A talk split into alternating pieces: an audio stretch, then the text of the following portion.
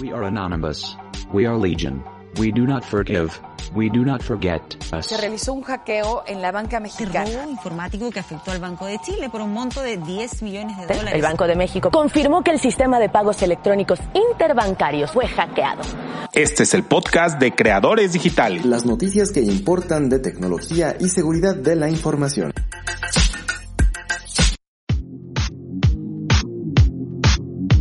Recuerda que puedes escuchar el podcast semanal de Creadores Digitales en iVoox, iTunes, Spotify y YouTube. Síguenos en las redes sociales. Comparte con nosotros tus tweets favoritos en arroba creadoresdigita. Compártenos las noticias que más te interesan en facebook.com diagonal creadores digitales.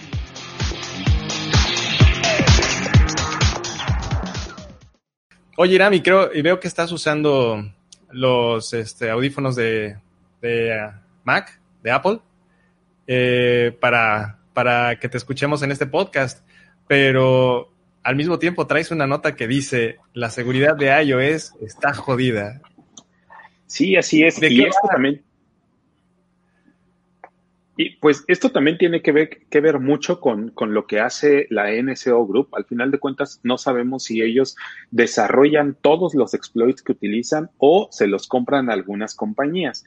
Y vamos a hablar en este caso acerca de Serodium. Serodium es una empresa que se dedica a comprar y vender los exploits que las personas pues en algún momento desarrollan, encuentran y desarrollan.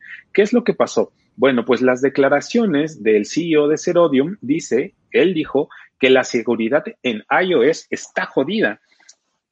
Y bueno, ¿a qué se refiere con eso? Y aparte, ya después de que él haya dicho que la seguridad estaba jodida, pues dijo que ya no, que la compañía Serodium ya no iba a pagar tanto dinero por los exploits de Apple. Pero en primero vamos a ver quién es Serodium. Su página, según su página de internet, dice que Serodium es una plataforma de adquisición de exploits líder, líder en el mundo para Zero Days Premium y capacidades avanzadas de, de ciberseguridad. Dicen que pagan grandes recompensas a los investigadores de seguridad para adquirir sus Zero Days que no han reportado. Es decir, si tú encuentras un, una vulnerabilidad, en este caso un zero day. ¿Qué es un zero day? Cuando tú no le reportas, cuando tú no encuentras una vulnerabilidad en un sistema y no se lo has reportado al proveedor y el proveedor no sabe que existe esa vulnerabilidad, ese es un zero day. Cuando él ya sabe que existe esa vulnerabilidad, pues ya ahí empieza una vulnerabilidad del primer día y después del primer día, pues ya el proveedor empieza a trabajar en resolver ese problema. Entonces, Herodium solamente compra los exploits que no han sido reportados a los proveedores. Y si no han sido reportados a los proveedores, eso puede, eso nos, eso te puede ayudar a que tú puedas explotar ya sea todos los servidores que puedas encontrar de ese mismo proveedor con esa misma versión vulnerable, o todos los routers, o todas las televisiones inteligentes, lo que sea, mientras el proveedor no lance un parche para cerrar eso y mientras no se dé cuenta. O sea bueno, que el, para que el, el fabricante se llegue a dar cuenta de, este, de esta vulnerabilidad, tiene que o tener mucha gente trabajando, eh, probando control de calidad de su software, o bien tener un programa de bug bounty, ¿no? De cazarrecompensas de, de bugs, o bien estar buscando, comprando en los bajos mundos por ahí algún exploit que esté dirigido hacia ellos, ¿no? Y lo que no logra la, la, marca tener en el radar, lo que se le escapa, eso es lo que tiene valor, porque eso es lo que vendes en el bajo mundo de los, de, pues ahora sí que del, del hackeo, ¿no? Por así decirlo. Sí, exactamente. Incluso, por ejemplo, eh, en Apple, lo que ellos hacen, ellos acaban de abrir también su programa de Bug Bounty. No lo acaban de abrir eh, hace unos meses, sino ya tiene tiempo, pero antes era solamente por invitación. Eso quiere decir que si tú eras un investigador reconocido, pues Apple te decía, ok, ¿quieres participar en mi programa de Bug Bounty? Te invito y encuentra todas las vulnerabilidades que puedas y yo te voy a pagar por cada una de ellas. Hasta hace poco, después de Taton, todas las vulnerabilidades que se les ha pues ellos decidieron hacerlo públicamente. Entonces, ahorita cualquier persona que quiera participar simplemente puede ir, puede encontrar algo y puede reportárselo a Apple y Apple se lo va, eh, le va a pagar, dependiendo de, de, el tipo de exploit que sea, ¿no? Y también dependiendo de qué, qué, es, qué tanta información se está poniendo en riesgo o a cuántos usuarios se están poniendo en riesgo. Así es como se, se miden eh, la, la, la capacidad de un exploit. A cuántos usuarios estás afectando, qué información estás obteniendo, cómo la estás obteniendo, cuáles son los métodos para obtenerla, si necesitas que el usuario dé un clic, si necesitas que un usuario dé dos clics, si no necesitas ninguna interacción. Entonces, todas esas variables son las que permiten elevar el costo de un exploit. Y bueno, aquí también lo que hace Apple y muchos investigadores que no les gusta trabajar con Apple es de que Apple no paga tanto dinero. Entonces, paga más el mercado negro cuando tú quieres vender un exploit que Apple. Si Apple te va a pagar a lo mejor 10 mil pesos en el mercado negro, te van a pagar 250 mil, perdón, dólares, 10 mil dólares, Apple te va a pagar, Apple te paga 10 mil dólares y en el mercado negro te van a pagar 250 mil. Entonces, ahí está la disyuntiva de muchos de los investigadores. ¿A quién se lo reporto? ¿Cuánto dinero es lo que necesito? Una vez que tú se lo reportas a Cerodium, obviamente se los entregas y bueno, ya no puedes utilizarlo o no puedes volver a revenderlo porque pues ahí estarías en algunos problemas legales, ¿no? Y bueno, continuando con la nota, mientras que la mayoría de los programas de recompensas que existen aceptan casi, dice el, el CEO de Cerodium que mientras que en la mayoría de los programas de recompensas que existen aceptan casi cualquier tipo de vulnerabilidad y prueba de concepto, pagan recompensas muy bajas, pero en Cerodium pagan eh, se enfocan en vulnerabilidades de alto riesgo con exploits completamente funcionales y pagan las recompensas más altas. Han llegado a pagar o pueden llegar a pagar hasta 2.500.000 dólares por cada uno para dispositivos móviles. Hace cinco años, Cerodium ofrecía un millón de dólares por ciertos exploits para dispositivos Apple, pero ahora la compañía ha anunciado que no pagará por exploits nuevos debido a la enorme cantidad que está recibiendo. Vía Twitter, también la compañía dijo que no aceptará nuevos exploits tipo escalamiento de privilegios local. Un, escalamiento de privilegios local es cuando estás ya dentro de un dispositivo, supongamos que entras, pero entras con un, eh, con un usuario normal, sin tantos permisos sobre el sistema. Un exploit de, de escalamiento de privilegios lo que te permite es saltarte de los privilegios de un usuario normal a los privilegios de un usuario administrador. Tampoco va a pagar por, por exploits de ejecución de código remoto en Safari. ¿Cuál es la ejecución de código remoto? Que tú desde tu computadora tal vez o desde una página web tú colocas ahí el exploit y cuando un usuario está navegando a través de Safari en esa, en esa página web pues eh, maliciosa, en ese momento se ejecuta cierto código y explota la vulnerabilidad y tú puedes ejecutar ciertos códigos dentro del Safari. Y como muchas de las aplicaciones, en este caso Safari, funciona a nivel de sistema operativo, pues ahí ya estamos eh, ahí ya eh, estamos adquiriendo esos permisos con los que está funcionando Safari, entonces pues podemos ejecutar muchísimos otros códigos, ¿no? Tal vez hay algunas limitaciones porque el sistema operativo iOS pues trabaja a través de Sandbox, que lo que hacen es encapsular cada uno de los programas, entonces si tú llegas a vulnerar Safari, pues lo que busca iOS es que no salgas de, de ese Sandbox de Safari y que no puedas saltar a otros programas, pero pues en algún momento en alguna fablita, exacto, que no te salgas de esa jaula, que también hay algunos desarrolladores muy famosos, de hecho hay uno en Twitter que se llama Sandbox Escaper, es un ruso, entonces él se dedica a explotar ese tipo de, o a romper ese tipo de jaulas. Y bueno, también otro ejemplo son los sandbox escapes, que, y bueno, todos estos no va a pagar más, ni siquiera va a aceptarlos durante los próximos tres meses. Entonces, es decir, que ellos deben de tener una larga fila de exploits por probar y por revisar para que ellos puedan decir que al día de hoy ya no necesitan más, que se esperen un momento porque eh, si ellos logran eh, tal vez de esos supongamos que tengan unos 100, de esos 100, tal vez unos 30 son funcionales, pues con esos 30 funcionales ya es suficiente para ellos y ya pueden vender esos 30, pueden a lo mejor pagar incluso un, millón de dólares, pero pues ellos lo venden en 5 millones por cada ejecución o en 10 millones, no sé, o incluso lo integran dentro de todas las plataformas que ellos venden, plataformas de ataque. Y bueno, también dijo eh, Cerodium que los precios para los exploits en cadena con un clic vía Safari sin persistencia, por ejemplo, probablemente también eh, bajen eh, de precio. ¿Qué quiere decir un exploit eh, en cadena?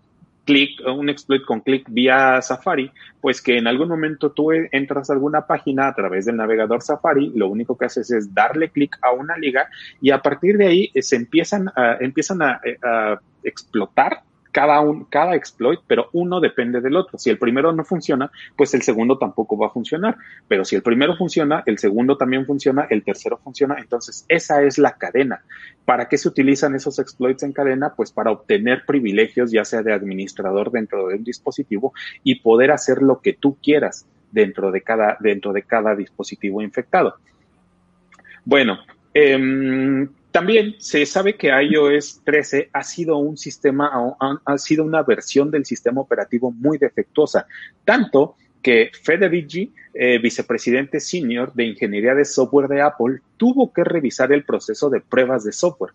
Por otro lado, Patrick eh, es Wardell, fundador de Object-C, dijo que la supuesta sobreoferta de vulnerabilidades también puede ser una consecuencia de la actual crisis de salud global. global. Y dice él, es probable que haya muchos hackers atrapados en casa con tiempo extra en sus manos, o tal vez que han perdido sus trabajos o están en una situación financiera difícil, como lo es gran parte de la población. También dice él, agrega tiempo y motivación financiera y obtendrás más bugs. Pero bueno, ¿Cómo funciona o cómo utilizan estos exploits para comprometer un teléfono iOS? Hicimos una pequeña investigación y este es un ejemplo de una vulnerabilidad o bueno, un, un, eh, sí, un, exploit que se acaba de encontrar apenas en el, en el enero pasado que se llama Like Spy. Like Spy es un full, se le conoce como, bueno, se le, es un full remote iOS exploit chain, es un exploit remoto en cadena. Es decir, si el primero es exitoso, el segundo también, y así como lo explicábamos anteriormente. Este Light Spike ataca principalmente a usuarios de Hong Kong y le permite a los atacantes una vigilancia profunda y un control total sobre los dispositivos iOS infectados. ¿Cuál es la actividad? Resumimos esta actividad en seis pasos. El primer paso es que los atacantes escriben un post muy atractivo, o bueno, así es como funciona Like Spy. Los atacantes escriben un post muy atractivo en un foro que atrae la atención de las víctimas. Este tipo de ataque se le llama Watering Hold Attack. Es decir, eh, tú simplemente pones un señuelo, todas las personas llegan a ese señuelo y caen. El segundo paso es que el usuario, al darle clic dentro del post, son redirigidos a un sitio infectado y bajo control de los atacantes. El tercer paso es cuando la página carga en el navegador del usuario, la página carga un iframe que carga a otra página en el background, la cual se ejecuta código malicioso que explota una vulnerabilidad de ejecución de código remoto en el navegador. ¿Qué es un iframe? Eh, un iframe es cuando tú estás cargando una página, por ejemplo, si tú entras tal vez a facebook.com, se pueden, eh, tu navegador, tú no lo ves, pero tu navegador en el background hace peticiones a cientos o incluso a cientos de otros servicios a donde descargan las imágenes, a donde descargan los videos, a los Content Delivery Networks, a donde se descargan los comentarios, a todos los servidores. Entonces, es un sinfín de peticiones que tu navegador hace para que tú veas esa interfaz, para que tú veas, para lo que, para que aparezca todo lo que estás viendo en tu, en tu Facebook, se hacen muchísimas peticiones. Entonces, en este caso, eso es lo que ellos hacen. Simplemente hacen que tu navegador haga una petición hacia un servidor infectado. ¿Y por qué le colocan un iframe? ¿Por qué no lo colocan dentro de la página? Porque si en algún momento alguna persona llega, detecta y analiza la primera eh, URL que los atacantes colocaron en el foro, pues en ese momento la URL va a quedar inválida y muchos de los navegadores lo van a, le van a eh, bloquear el acceso. Entonces, esa es, esa es una forma como para evadir ciertas medidas de seguridad. Y bueno, aquí en el tercer punto se ejecuta, se explota, bueno, hay una ejecución de código remoto, es decir, que remotamente cuando esta vulnerabilidad es explotada correctamente, el atacante puede enviar eh, comandos hacia el dispositivo y el dispositivo simplemente los va los va a recibir y los va a ejecutar. El cuarto paso es la ejecución de código remoto que permite ejecutar códigos dentro del dispositivo que permite la ejecución de otro exploit para tomar el control total del dispositivo. Pero aquí esta parte de la ejecución del exploit se divide en dos.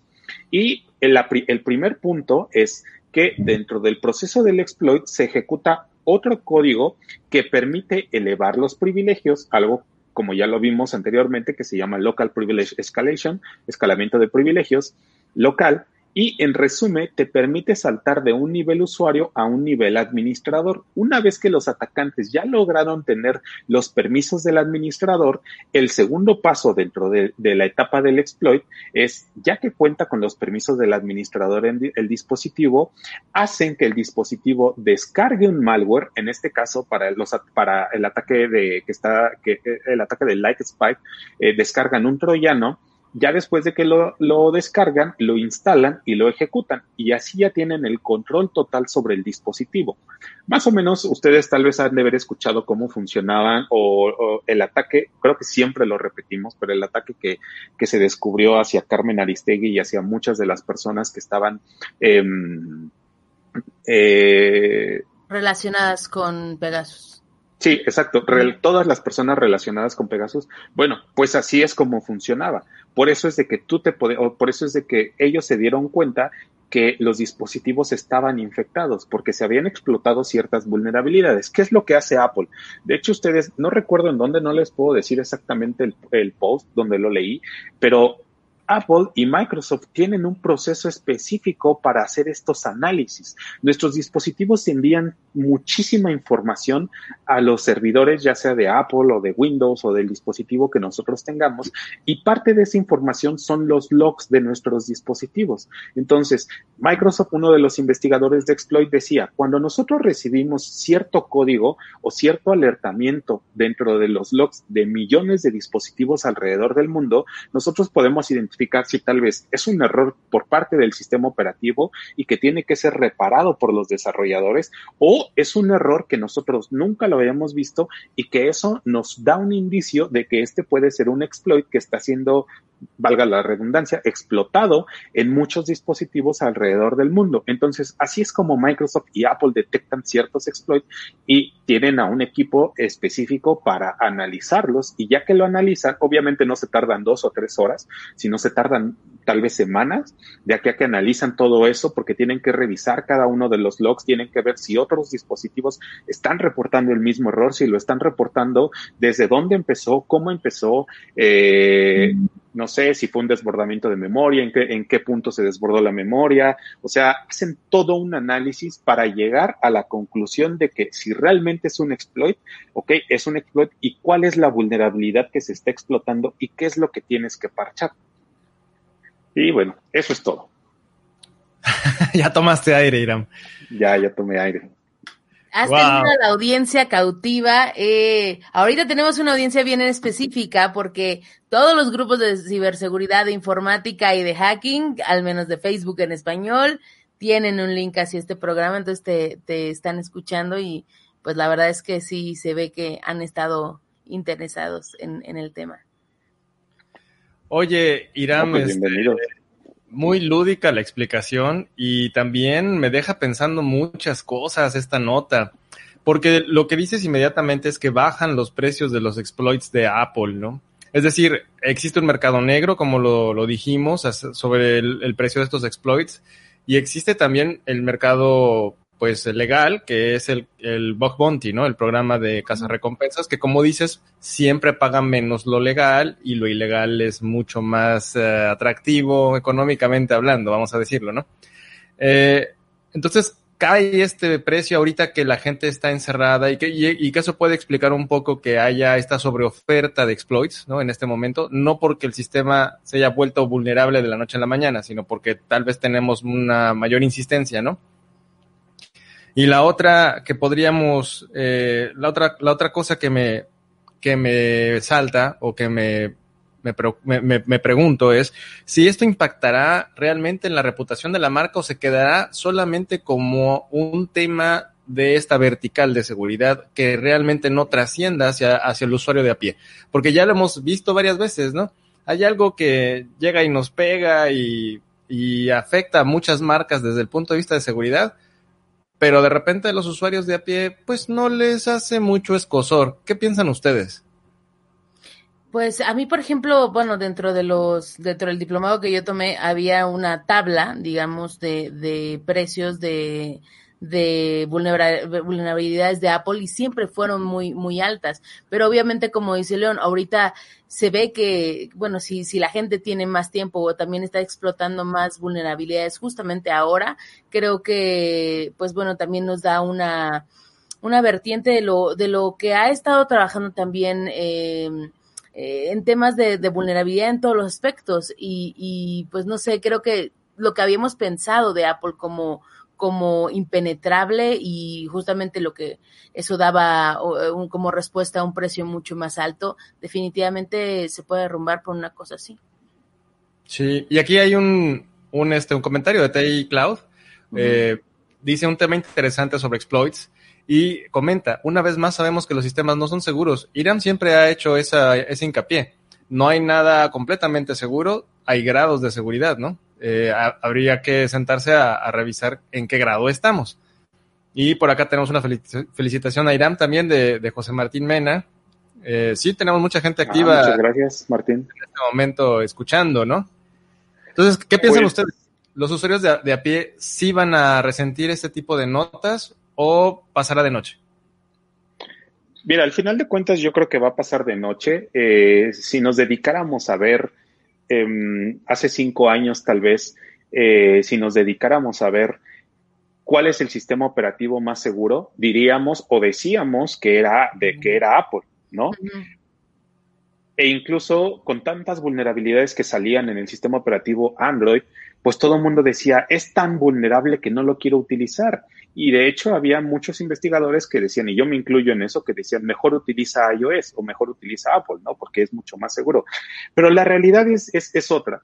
Eh, no podemos comparar los sistemas operativos porque tienen arquitecturas totalmente distintas. De hecho, justamente estaba leyendo acerca de cómo Apple eh, ahorita ya ha implementado ciertas medidas eh, a través de memorias, de punteros de memorias. O sea, tú, para que un atacante pueda eh, entrar directamente a un dispositivo, en al, algunas veces tienes que identificar exactamente en dónde está la información, en qué, par, en qué segmento de la memoria se ha colocado la información para que tú puedas explotar esa parte de la memoria. O si tú colocas, un ejemplo, si tú colocas, tienes un edificio, en ese edificio tú quieres colocar una bomba. Cuando colocas esa bomba, ok, la tienes que colocar en cierta, en cierta, eh, en cierta área para que pues no ves muchas ideas bueno estamos hablando acerca de exploits no sí sí pero haciendo una analogía no sí analogías. Pero tienes que buscar el punto más débil no lo que hace Apple es de que no te dice exactamente cuál es la dirección de cada uno de esos cuartos sino aleatoriamente toma, eh, toma lo que haya que colocar en lo que haya que colocar en el cuarto y lo coloca en un cuarto X, lo coloca en un cuarto Y, lo coloca en un cuarto Z. Entonces, los analistas o los investigadores no saben exactamente hacia dónde se fue esa información porque está randomizada, está random, está, es random la asignación de la memoria. Pero pues Justamente incluso, eso es lo que lo hace difícil al momento de hacer un análisis forense, ¿no? Exactamente. Si no, por lo menos no es pública esa documentación, que eso también sí, las cosas, ¿no? Exacto, y no es pública. Y al no ser pública toda esa información, pues eso hace que tú no sepas cómo funciona el algoritmo, que es la que asigna el cuarto a cada uno de, de, de a, bueno, a cada espacio de memoria. Entonces, ya para no irnos tan lejos de este tema, eh, lo que hace Apple es cerrar su sistema operativo y todo el mundo sabemos que es un sistema operativo demasiado cerrado. ¿No? Entonces, al ser cerrado, tú no tienes la capacidad de analizarlo más profundamente. Es como cuando te dicen, por ejemplo, a nosotros nos dicen, oye, quiero que nos hagas una prueba de penetración de caja negra. Mira, no te la voy a hacer porque sinceramente no te va a servir. O sea, una caja negra, mejor te hago una prueba de seguridad de caja blanca y así encuentro todas las vulnerabilidades que puedo encontrar, porque si vas a pagar por algo, hay que hacer una, algo bien hecho. un comentario sobre qué es una prueba de caja negra y qué es una prueba de caja blanca para los que se están uniendo y saludos a todos los que nos están mandando comentarios en este momento. Son muchos, bienvenidos, pasen al aburrido, pero habría que explicarles pues qué es caja negra y caja blanca, ¿no? Para que también tengamos ese trasfondo, ¿no? Sí, eh, una prueba de seguridad de caja negra es simplemente te dicen eh, esta es la puerta de la entrada, esto es lo que tienes que atacar y hazle como quieras para ingresar al sistema. Una prueba de caja blanca es, eh, te abren la puerta y te dicen, mira, estos son los cuartos, aquí está la sala, o sea, te enseñan toda la casa para que tú puedas entrar y puedas ¿Manuales? hay manuales, incluso te pueden dar los manuales, o sea, te abren la puerta completamente. Incluso Facebook, muchas personas dicen, oye, pero es que Facebook tiene eh, pruebas de seguridad de caja negra. No, no tiene de caja negra. Le podríamos llamar de caja gris, pero no me gusta ya eh, hacer esa diferencia entre gris, black, bla, bla, bla. Simplemente negra y blanca, llamémosle, ¿no? Pero Facebook al final de cuentas te da el permiso de hacer lo que tú quieras. No te dice, no, no te voy a dar ciertas cosas. Hay documentación, hay muchas cosas. Y eso me lo he explicado a Mohamed, ¿no? Entonces, Mohamed pues está, está dentro del ranking, ajá, de los 20, de, lo- de los primeros 20 de Facebook del nivel mundial.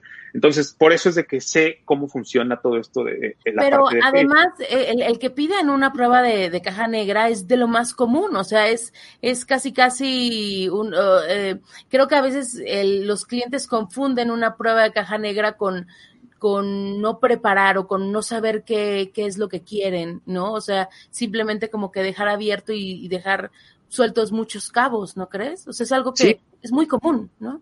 deja sueltos muchos cabos. O sea, al día de hoy, tal vez hace unos años funcionaba, ¿no? Pero yo creo que ya no funciona. Al día de hoy ya no es así.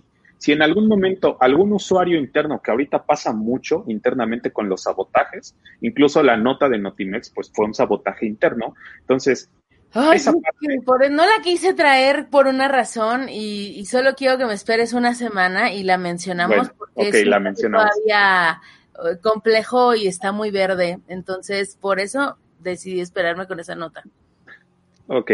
Bueno, en- Espérense, en- en- entonces, eh, bueno, para si ya no quieres, irnos si tan quieres lejos hablar de ella, pues platicamos de ella. No, no, no, o sea, para ya no alejarnos tanto de lo que estábamos hablando. Dejen el del teaser nada más y, y cerremos Sí. el tema, ¿no? eh, es mejor eh, unas pruebas de caja blanca, ¿no? Y al final de cuentas lo que Apple hace es, hay poca documentación, eh, no, no hay documentación tan detallada, su sistema operativo es demasiado cerrado y, e incluso en algún momento eh, uno de los investigadores decía, está tan cerrado que todo el mundo está seguro que hay cientos de bugs por encontrar, Oh. pero nadie los puede encontrar porque es cerrado y solamente Apple tiene No acceso a podían, eso. no podían, pero ya vimos que dándole tiempo a la gente y encerrándola en un cuarto, sí se puede. ¿no? Exactamente, sí se puede. Pero, por ejemplo, si tú te das cuenta, la mayoría de las vulnerabilidades son hasta cierto nivel. Si tú comparas todas las vulnerabilidades que se pueden encontrar en un Android, pues Android es un sistema operativo abierto. Entonces puedes ir, puedes leer la documentación, puedes ver cómo funciona, puedes analizarlo, o sea, puedes hacer tantas cosas, puedes ver qué archivos integran el sistema operativo y en Apple no lo haces. Entonces, esa es la diferencia. Si los usuarios, ah, y bueno, y queríamos aclarar de si los usuarios se deben de preocupar o no por la seguridad de cada uno de los sistemas operativos. Al final de cuentas, totalmente distintas. La seguridad iOS la maneja muy diferente a como la maneja la, la seguridad de Android. No hay que hacer una diferencia, al final de cuentas son arquitecturas totalmente distintas. Si, quieren saber un poco más del tema, pues simplemente vean cómo funciona la arquitectura de la seguridad de iOS y cómo funciona la arquitectura de la seguridad de Android. E incluso, si ustedes tienen un Android, yo creo que de los sistemas operativos más seguros eh, del es la de Samsung, porque Samsung desarrolló algo que se llama Knox. Y ese Knox es algo similar a cómo funciona la arquitectura de iOS. Entonces, pues ahí estamos hablando que Android y iOS, desde el punto de vista de Samsung o la, versión de Samsung, pues son seguros, ¿no? Entonces, los usuarios a pie, pues al final de cuentas no nos debemos de preocupar. Si, si nos queremos preocupar o si queremos hacer algo más, pues podemos comprar alguna herramienta y esa herramienta lo que puede hacer, pues es simplemente hacer una validación del sistema operativo. Yo creo que de las, de las herramientas que, que, por ejemplo, nosotros tenemos una herramienta para monitorear todos los dispositivos iPhone y lo que hace esa herramienta inicialmente es detectar en el momento en el que identifica que el sistema operativo ha sido comprometido o le ha sido o, ha- o ha- tiene un jailbreak, en ese momento manda la alerta y ya, no hay nada, el dispositivo está perdido, entonces hay que protegerlo de todo eso. Entonces, esas son las maneras, nada más un, un, un, un antivirus normal, los antivirus no funcionan en los iOS. Ya sé que descargan muchos gratuitos, pero no funcionan. O sea, incluso Kaspersky ha lanzado notas en las que dice, ¿por qué nosotros no tenemos un antivirus para iOS? Y ahí te explica cómo funciona la arquitectura de iOS y te dice por qué no lo pueden hacer y por qué iOS, eh, Apple también tiene su propio antivirus integrado dentro del sistema operativo desarrollado por ellos mismos. Sí, porque no, no da bola a terceros para que los demás entren a desarrollarlo, ¿no? Es yo con mis juguetes. Y eh, saludando a los que nos están escuchando y que nos están viendo, eh, pues déjenos sus comentarios. ¿Sienten que sus dispositivos móviles son seguros? ¿Qué tan seguros lo sienten, no? Y los vamos a dejar con esa reflexión y además, no más como por último, en, en, este, en esta línea de pensamiento, también hay que pensar que muchas personas dejan de desarrollar aplicaciones para iOS por el tema del costo del tiempo y, y la aprobación que tiene que hacer Apple. Entonces, eh, posiblemente esto en aras de seguridad podría ser mucho mejor para los usuarios, pero ya he escuchado de varias empresas que están dejando de desarrollar para iOS. Eh, eh, simplemente por cuestiones de, presupuesto y de sí de y de, del tiempo de espera la latencia por así decirlo de esa de esa aprobación y creo que también eso es un retroceso en, en cuanto a seguridad, porque simplemente también si se hacen reglas un poco más laxas o se puede aprobar algo mucho más rápido, pues también eh, la seguridad de la información de las personas que estén ahí, sobre todo si van a tener pagos, también está en riesgo. Sí, eh, hay, aunque a mí me parece que eso también es un tema de, de mercado, Alina, no solamente ah, en un argumento de seguridad, porque lo que buscan es que las herramientas que utilices para desarrollar una aplicación para la App Store sean meramente de su, de su ecosistema. Ahorita ya salió, ya salieron notas este año en donde eh, Apple está poniendo muchas trabas para que se suban las aplicaciones derivadas de otros terceros que podían compilar código que no era de, de app para aplicación de, de, Apple para aplicación Apple. Entonces, si alguien está desarrollando, por ejemplo, en Ionic, en, en este tipo de frameworks, ya les están poniendo peros eh, justo para, para poderlo subir al App Store, ¿no? Entonces creo que también es un tema comercial. Ya, he escuchado varios comentarios sobre eso, que, que ha tardado mucho, que les ponen muchas trabas, y creo que eso sí está afectando bastante. Recuerda que puedes escuchar el podcast semanal de creadores digitales en iVoox, iTunes, Spotify y YouTube. Síguenos en las redes sociales. Comparte con nosotros tus tweets favoritos en arroba creadoresdigita. Compártenos las noticias que más te interesan en facebook.com diagonal creadores digitales.